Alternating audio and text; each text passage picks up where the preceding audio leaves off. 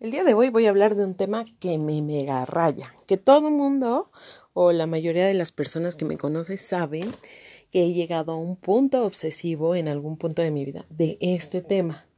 Pero no podría yo hacer este episodio ni hablarles de este tema si no hubiera sido tan obsesiva. El día de hoy vamos a platicar de todo lo que ustedes quieren saber sobre el nuevo género del K-Pop. Bienvenidos.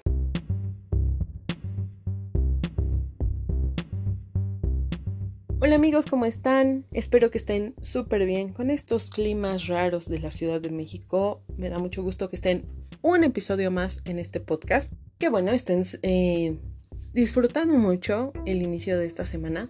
Yo sé que había quedado de subir podcast los fines de semana, pero la verdad es que por los tiempos que ahorita me estoy manejando, se me conflictúa, se me conflictúa, se me dificulta muchísimo. Así que voy a intentar estar subiendo semanalmente. No tengo el día específico, pero bueno, el día que estoy grabando es hoy, lunes 22 de julio. Y me da mucho gusto que estén conmigo. Como escucharon en el intro, voy a platicarles todo acerca del tema del K-Pop. Se los juro y se los prometo que el K-Pop tiene un trasfondo un poco creepy, un poco extraño. No nada más es música pop coreana.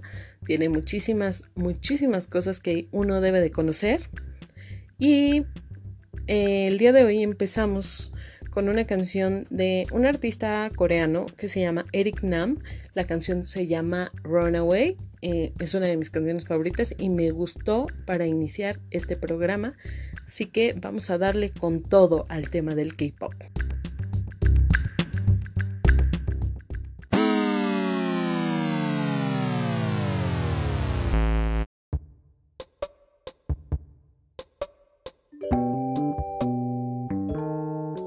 Bueno, ahora sí, antes de iniciar ya con el tema, les recuerdo mi red social arroba BremBFM en Twitter. Todos los episodios de este podcast ustedes lo pueden escuchar vía Spotify, vía Google Podcast, en anchor.fm, en breaker.audio.com y en radiopublic.com buscando el Rincón de Bren. Ahora sí, vamos con todo.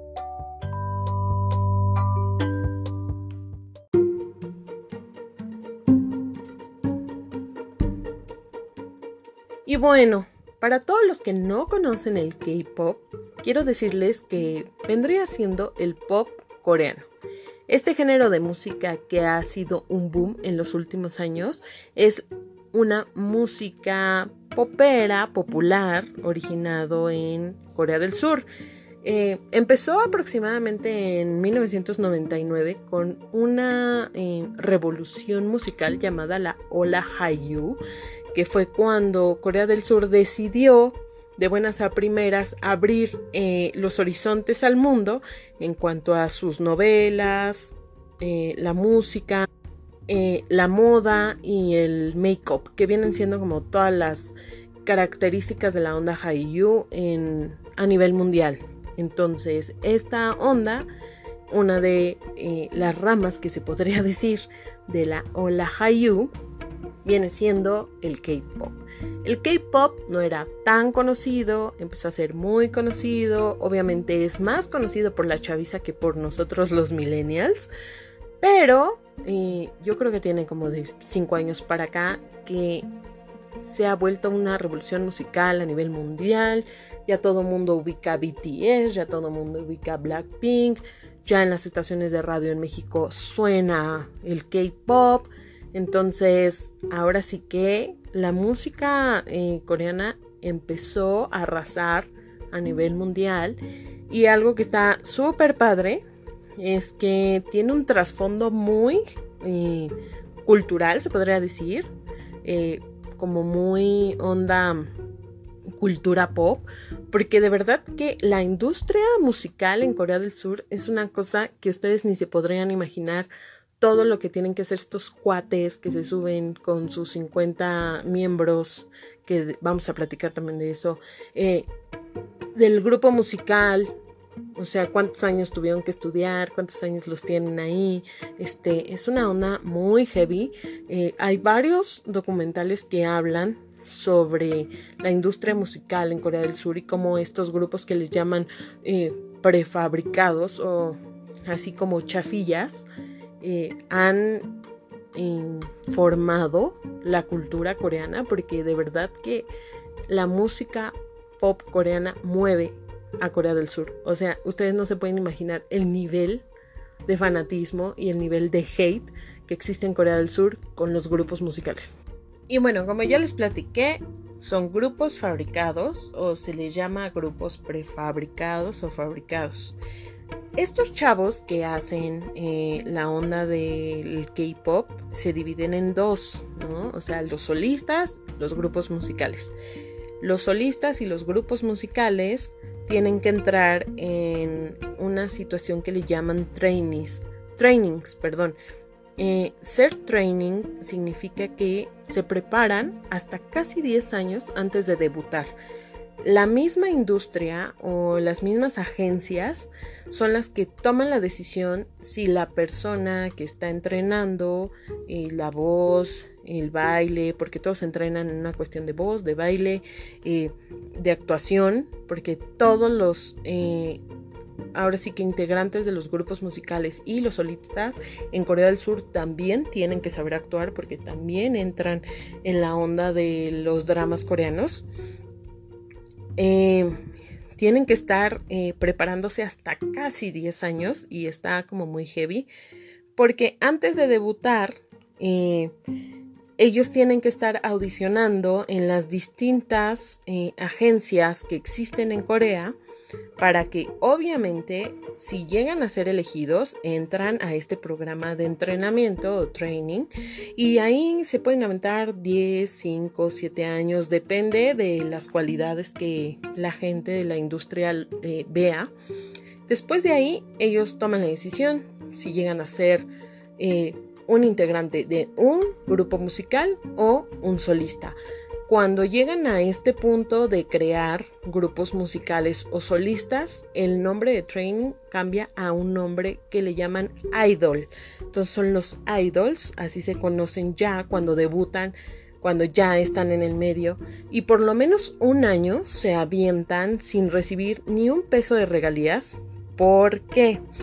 Porque resulta ser que todas las agencias de música invierten muchísimo en la parte de cambios físicos, cambio de ropa, de estilo y demás.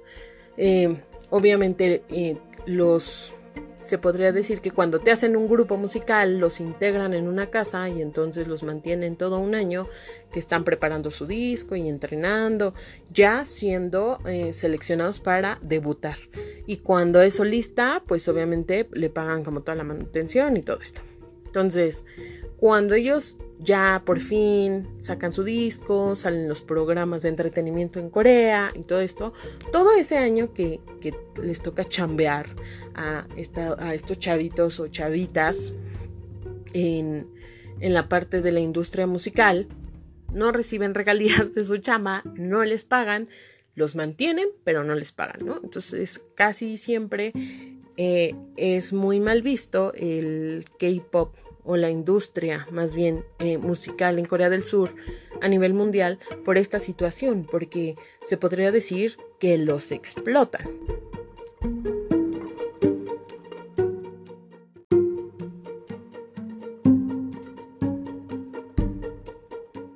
Básicamente esto es eh, lo que distingue la industria musical occidental a la coreana.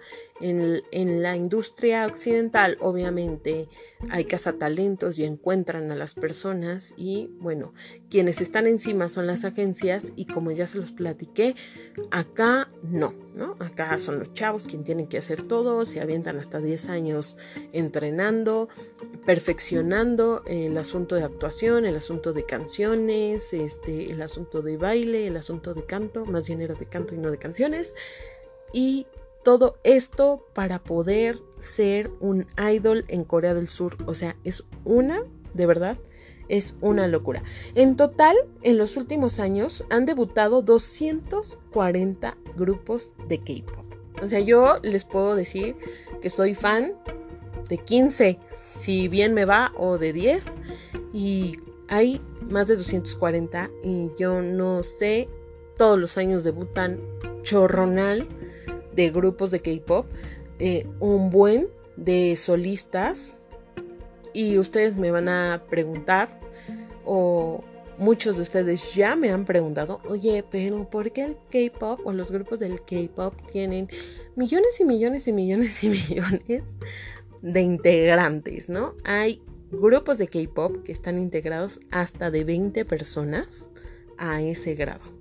Pero eso se los voy a platicar en el siguiente segmento. Así que ahorita les voy a poner una canción que me encanta de BTS y regreso para platicarles ahora sí de cómo se forman los grupos de K-Pop.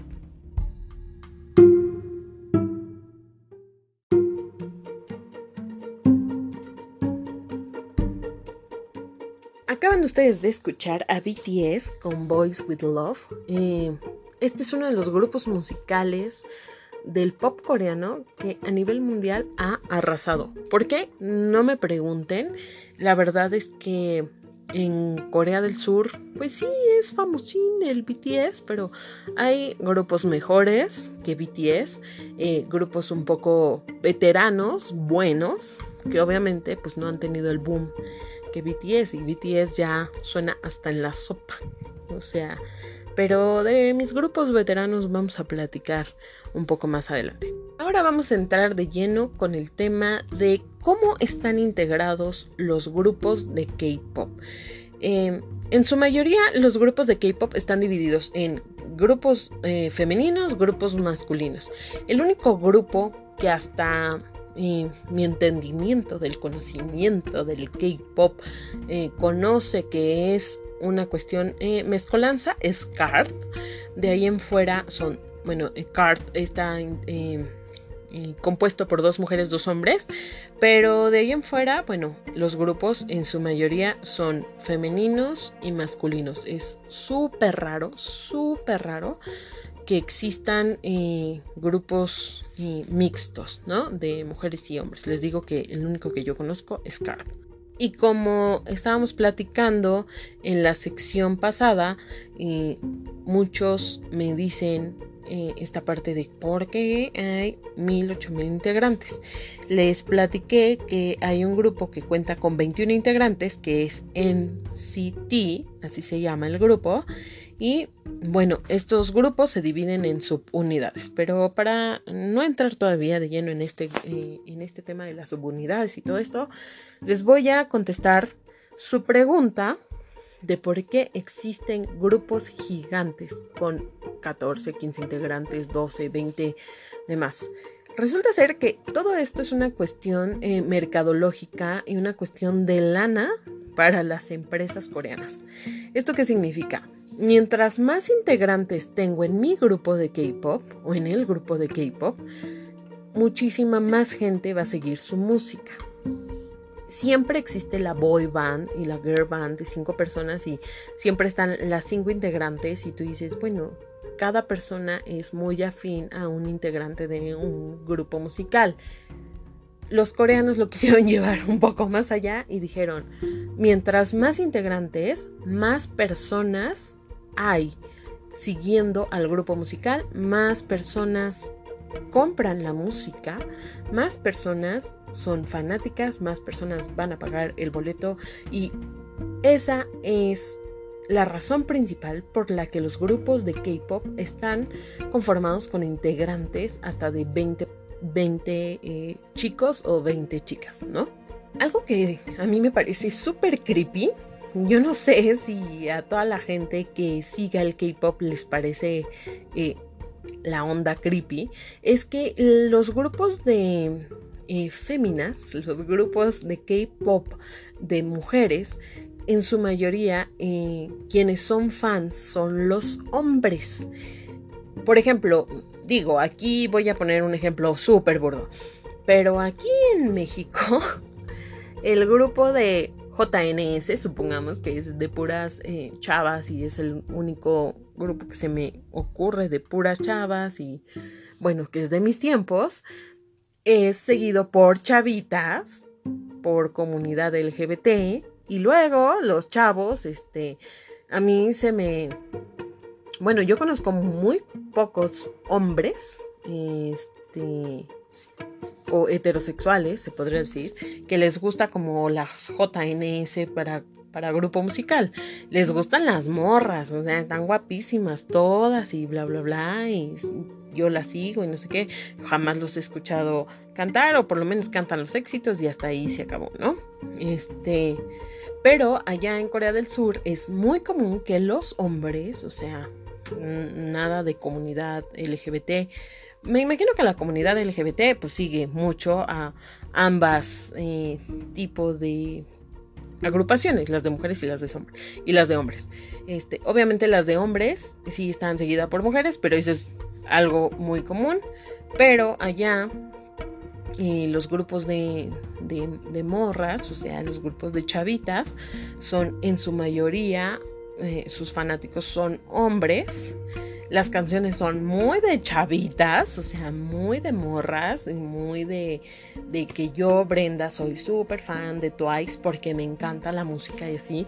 Y este, pero a ellas las llevan hasta eventos especiales para la milicia y todo un pedote ahí como medio raro. Pero bueno, así son, ¿no?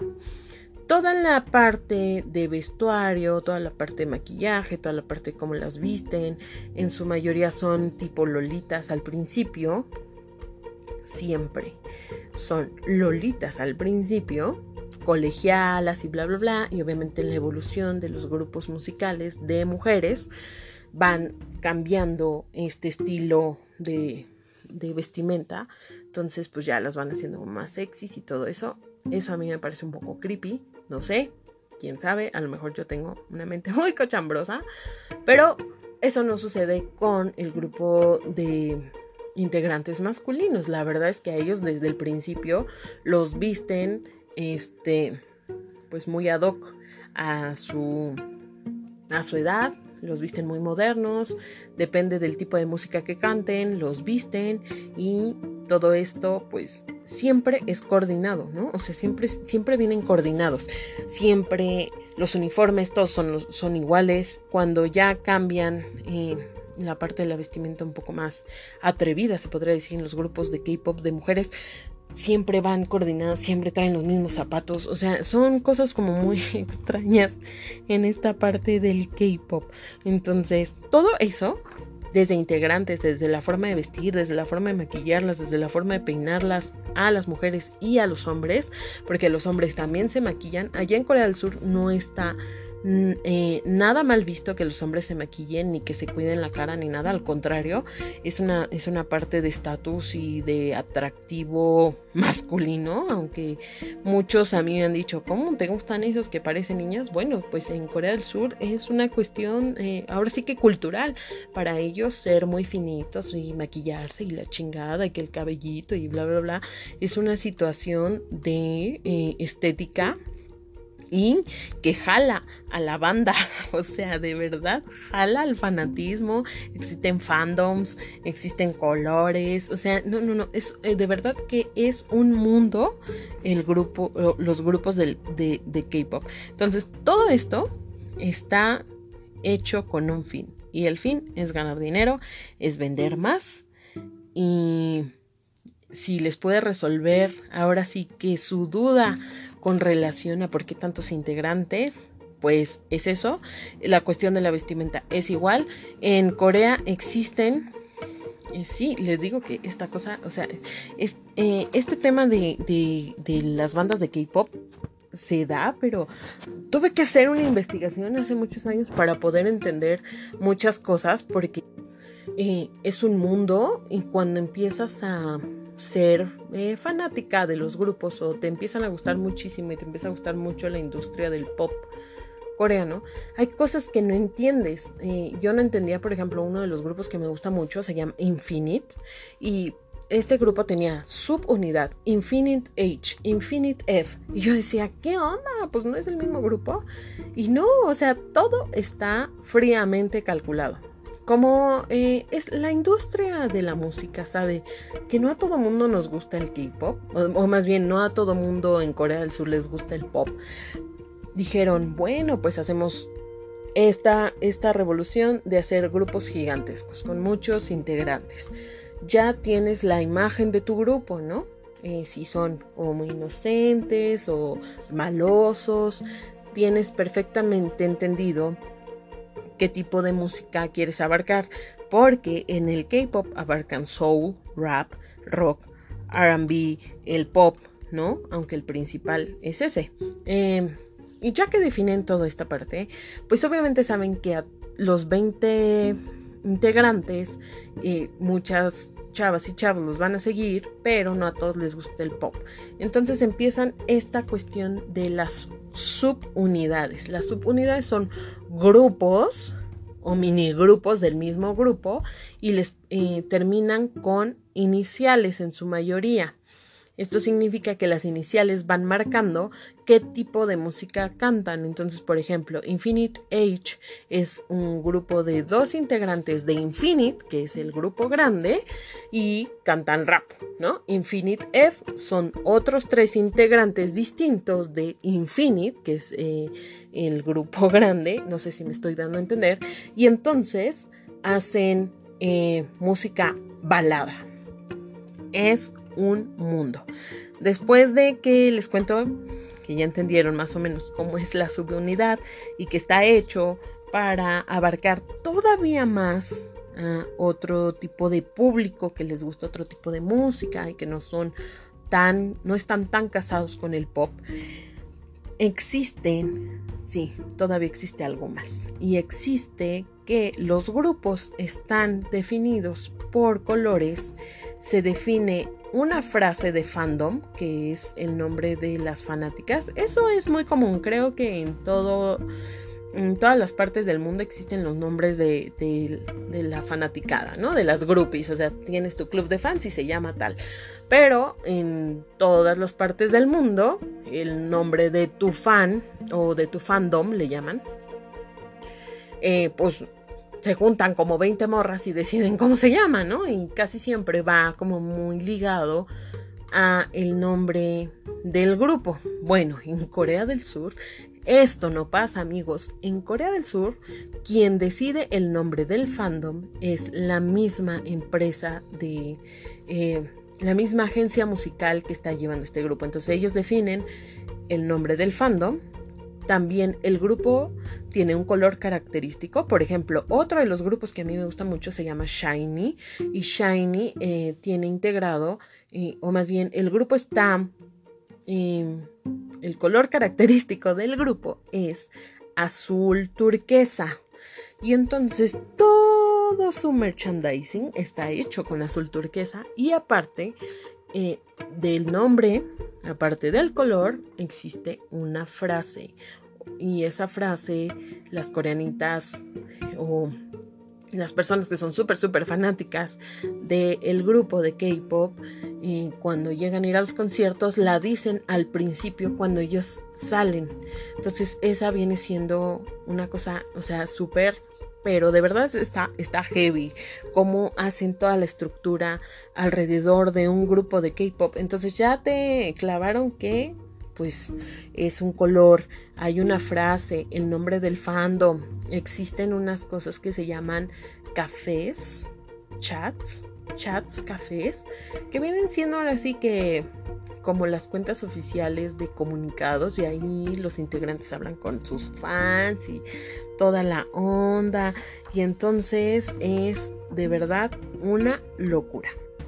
Voy a irme con otra canción por aquí em, de uno de mis grupos de antaño que yo les dije que quería ponerles una música, eh, o más bien un, eh, un, fragmento de la canción de un grupo veterano que a mí me encanta, de K-Pop, y regresamos para platicar sobre las posiciones de integrantes de los grupos de K-Pop, porque sí amigos, esta cosa nunca acaba.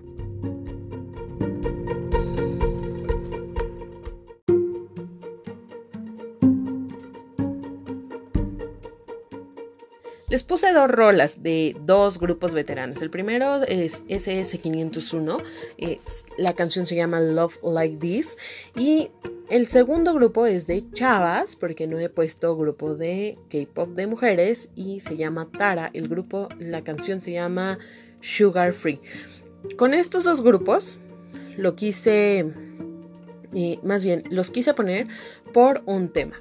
Algo que pasa en los grupos de K-pop es que se, eh, se hacen inactivos, o sea, tienen como esta parte de eh, el éxito fugaz, duran 8, 10 años como muy activos y luego boom, ¿no? O sea, bye se mueren, llevan muchos años inactivos. Por ejemplo, SS501 lleva por lo menos 8 o 9 años inactivo. La agencia dice que no se ha desintegrado, para las fans, para nosotros ya es un grupo muerto. Y en Tara lo que sucedió es que eran 7 chavas, 3 renunciaron, se quedaron 4, pero llevan inactivas 3 años. Entonces, cuando quieren como ahí medio salvar a los grupos, hacen una rola y ya. ¿Por qué los grupos de K-pop duran tan poco? Porque de verdad son fugaces. O sea, el único grupo que yo conozco que es súper veterano y que lleva los años en la industria es un grupo que se llama Shinhwa que ya tiene como 15 años o 20 eh, en la parte del K-pop. Ellos iniciaron en realidad las boy bands y todavía siguen este, medio activos, ¿eh? porque ya no hacen como rolas nuevas, o sea, aparecen ocasionalmente, es por la situación de que a los idols, eh, que son los integrantes de los grupos de K-pop, los meten en infinidad de actividades. O sea, ellos no nada más están en un grupo de K-pop, ni en sus subunidades o los minigrupos del mismo grupo, sino que modelan para infinidad de marcas son actores de dramas y a algunos les va tan bien en los dramas que pues ya se hacen superactores, superactrices y se dedican a eso y otros hacen sus singles eh, en solitario y les va mucho mejor y entonces deciden ser este, solistas y entonces ahí es donde viene como toda la onda porque hay integrantes o idols que de plano no tienen absolutamente nada de actividades y hay unos que tienen muchísima entonces a unos les pierdes la pista a otros no. Y luego lo que sucede es que hay de dos o los grupos deciden desintegrarse por la buena eh, por las buenas perdón o lo que pasa es que los dan como inactivos y ahí se quedan y nunca se desintegran, nunca los eh, dueños de las industrias musicales o de las agencias de industrias musicales te dicen como fan, oye, ¿sabes qué? Tara ya valió Mauser, ¿no? O sea, ya no va a volver a salir, sino que tú, ellos dicen, no, sí existe, pero bueno, tienen tantas actividades que quién sabe cuándo vayan a grabar. Eso es lo malo y por eso les llaman grupos fabricados a estos chavos que se dedican a la música pop en Corea del Sur. Y hablando o siguiendo con el tema, porque la verdad es me desvío un poquito con las canciones que les puse, eh, y retomando ahora sí que el tema de la integración de los grupos de K-Pop y todo eso, lo último que voy a platicarles es que cada grupo de K-Pop tiene posiciones de integrantes. O sea, les dije que esta cosa del, del K-Pop era una cosa extensa, había trasfondo y no era cualquier fregadera, por no decir una grosería más grande. Para esta parte sí quiero leer, así que si escuchan como mi hojita, es por eso, porque la verdad es que existen diferentes partes que al grupo lo hacen funcionar. Para los que estamos muy relacionados con la parte del K-Pop, eh, cuando vemos entrevistas o a los grupos presentando su canción y bla, bla, bla en los programas de entretenimiento, ya estamos muy acostumbrados a saber quiénes hablan o, demás, ¿no?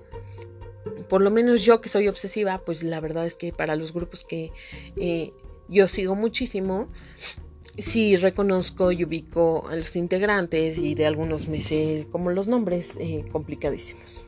Pero eh, para los que no y son nuevos en esta parte del K-pop, les he de decir que cada integrante tiene un rol. Sí, las agencias deciden el rol que tienes que seguir en entrevistas, en programas y demás. O sea, cada integrante, cada idol ocupa un puesto.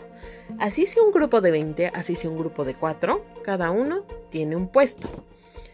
Eh, los puestos son líder, McNae, visual, centro, vocalista, bailarín principal, bailarín secundario, rapero, rapero principal, rapero secundario y, brevemente se los, voy a, se los voy a platicar. Un líder pues es el que tiene la mayor edad porque eh, para los que conocen un poco la cultura asiática, no nada más de Corea del Sur, sino de muchos países asiáticos, la parte de la edad para ellos es súper importante. Son súper respetuosos con los mayores y con los menores y tienen lenguajes distintos. O sea, uno no puede hablarle con el mismo lenguaje a alguien que es más grande que tú con el lenguaje que hablas con el chavo que tiene tu misma edad a con el chavito que tiene eh, menos edad. Y en la mayoría de los grupos, sino es que todos los grupos de K-pop, pues son de distintas edades. O sea, no todos tienen 16, no todos tienen 17, pero eso, bueno, es algo súper común en este en todos los grupos, no nada más yo creo que en Corea. Entonces el líder siempre está distinguido porque es la persona que tiene eh, la edad más alta o es el más grande. Luego el magnae viene siendo la eh, el opuesto es el integrante más chico y le llaman McNae por la imagen inocente que él tiene. Entonces es al que vas a ver como muy cute. Eh, en, mujeres es la que es más tiernita, la que visten como más dulcecito. Les digo que todo esto tiene un trasfondo, ¿no? Em, en la parte de los hombres, pues es el chavito que se ve como niñito chiquito, pues como muy tiernito y tú, ¡ay, qué hermoso! Y así.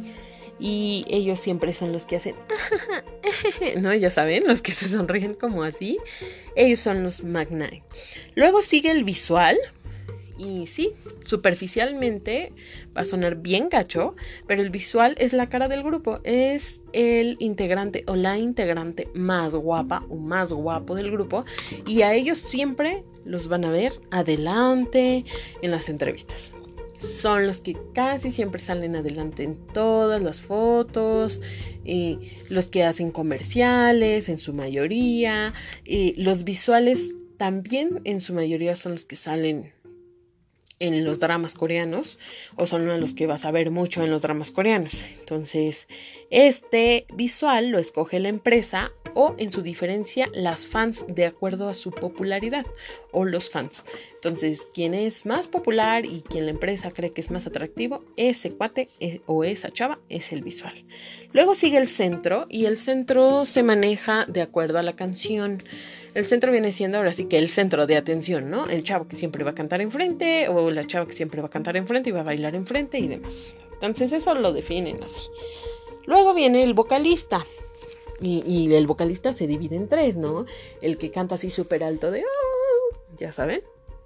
Luego, la que no canta tan... Oh", pero es como hay una mezcla de que dices, no manches, esta chava o este chavo podría ser solista.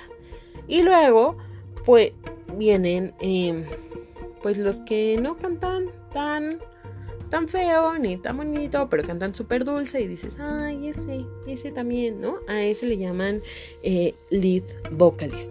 Y a el, que parece como solista le llaman eh, main vocalist. Después viene el bailarín principal, que es ahora sí, que el cuate que mejor eh, que mejor se mueve o la chava que mejor baila a ellos le llaman bailarín. Y luego viene el rapero, rapero principal, rapero secundario. Siempre escogen a un cuate que hace rap, porque en todos los grupos de K-pop hay alguien que rapea. Y al que le hace segunda en algunas eh, partes de la canción de rap. Entonces, eh, para no hacerlo como el cuento más largo, también existe esta parte de tener un rol y cada rol es súper importante y si alguien se sale de ahí, miren, lo mandan a fregar, ¿eh? Espárragos, así, a su casa. O sea, ellos no se tientan el corazón con esa parte.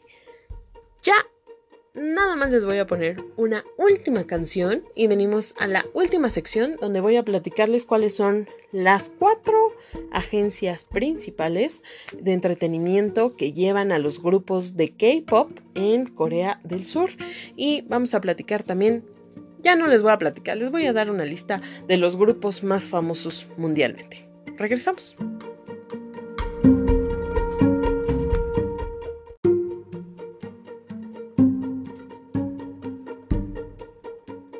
Ahora sí ya regresamos a la última sección de este podcast del día lunes. Eh, bueno, yo lo estoy grabando el día lunes, no sé cuándo lo escuchen ustedes, pero eh, de este episodio que hablamos de todo sobre K-Pop y grupos de K-Pop, vamos a cerrar con broche de oro con las agencias más poderosas del género musical en Corea del Sur. Les dije cuatro en la sección pasada, en realidad es que una se divide en dos y ahorita les voy a explicar por qué. Entonces vamos a, ver, vamos a empezar con SM Entertainment, fundada en 1995. En realidad esta es la más poderosa, en donde salieron así como los grupos de Miss A, o sea, Miss A era uno de mis grupos favoritos y pero no era el más famoso. Así que los más famosos son EXO. EXO yo creo que mucha gente lo conoce. Eh, Girls' Generation, todo mundo, por lo menos, conoce una canción de Girls' Generation. Es, lo pasaban mucho en MTV, o sea, por eso les digo, aunque no les gustara el K-pop, ubican a los chavos de Girls' Generation. Y luego Red Velvet. Eh, SM tiene una subagencia que se llama SM Town. SM Town lleva varios artistas distintos y también a los principales para sus álbumes de recopilación. Entonces, bueno, ella, ellos son como se podría decir que los más importantes. La segunda es YG Entertainment. Ellos llevan Blackpink, Blackpink in your area. O sea, yo creo que varios, si ponen el radio, van en su coche o escuchan el radio en su trabajo o demás, han escuchado por lo menos una rola de Blackpink, porque esas morras también están en la sopa aquí en México. Luego sigue Icon y Big Bang. Big Bang es uno de los grupos más famosos, pero eso ahorita se los digo. Se los voy a repetir de todas maneras. Y por último está eh, GB Entertainment. Eh, ellos llevan a Twice y God7. Eh, son, se podrían decir que son como ahí los más conocidos.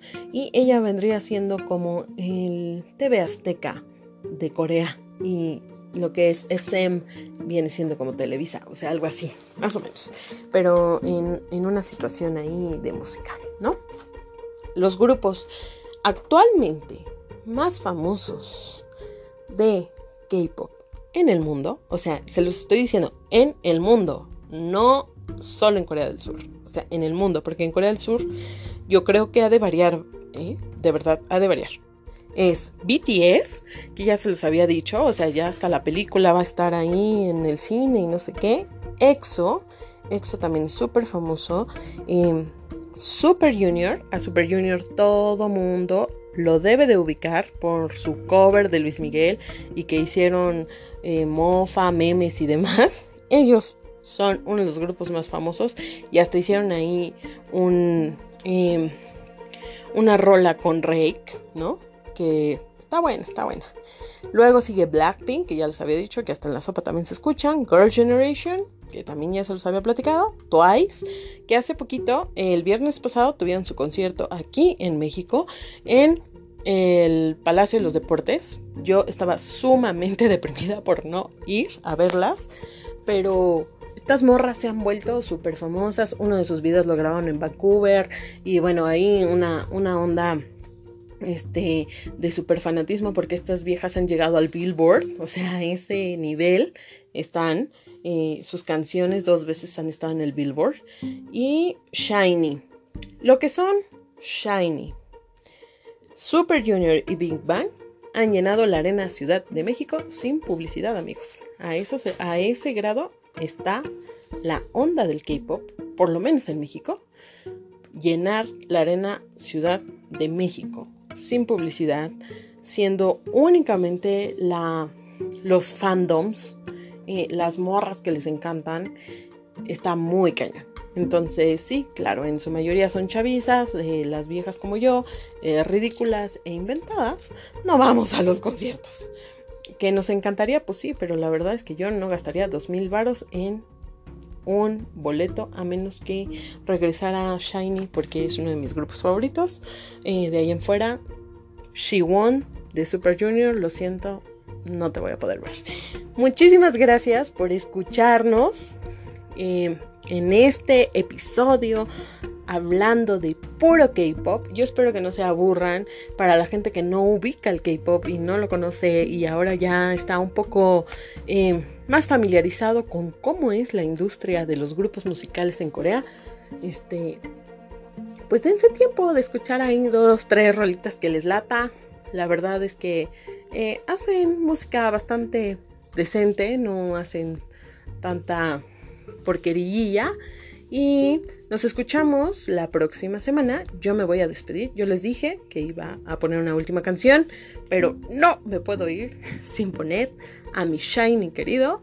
Voy a terminar con View y nos escuchamos la próxima semana. No se pierdan el programa porque vamos a hablar de sexting. Nos vemos.